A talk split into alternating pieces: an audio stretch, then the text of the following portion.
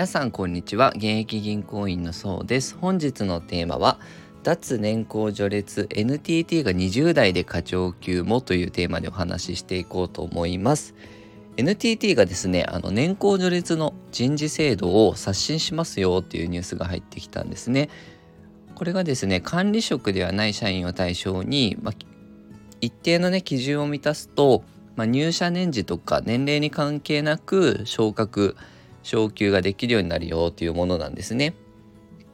でケースによっては20代でね課長級の役職へ抜擢も可能にするよとすごいですよね20代で課長っていう。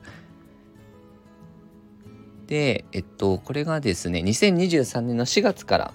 スタートするみたいで対象になるのがグループ主要9社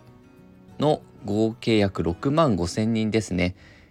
NTT のほか NTT ドコモとか NTT 東日本西日本とかも対象になってくるみたいですね。まあ、将来的にはね国内グループ全体の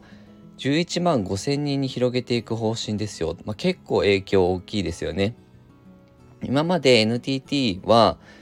あの一つ等級上がるのに23年ぐらい時間がかかったみたいなんですね。なんですが今やっぱ人材獲得競争というのが激しいのでまあ、こうやってやる気とか能力とかあればどんどんどんどん昇格できるっていうような制度がね、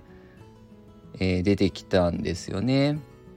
で今までねあの前身は日本電信電話公社からね長い歴史を持つ企業ですけど今までは年次主義が色濃く残っていたみたいなんですよね。まあ、年功序列っていうのが、まあ、結構重視されてたんですがこれがね変わってくると。で、ま、こういうね社員数でもね国内最大規模なのでこういう大企業がね脱年功序列の方向性をね示したってなるとじゃあうちもしないとねっていうふうにこういう動きっていうのは加速する可能性があるので、まあ、これからちょっと注目ですよね。まあ、こういうのが業界としてというか、まあ、これからの企業では当たり前になってくる可能性もあるので、まあ、このニュース見て思ったのはやはり自分の資産運用の投資も大事なんですけど自己投資というか自分の能力を上げるための投資っていうのもすごく大事になってくるのかなと自分が能力が上がればね年収の方もどんどんどんどん上げていくチャンスがあるのである給与のね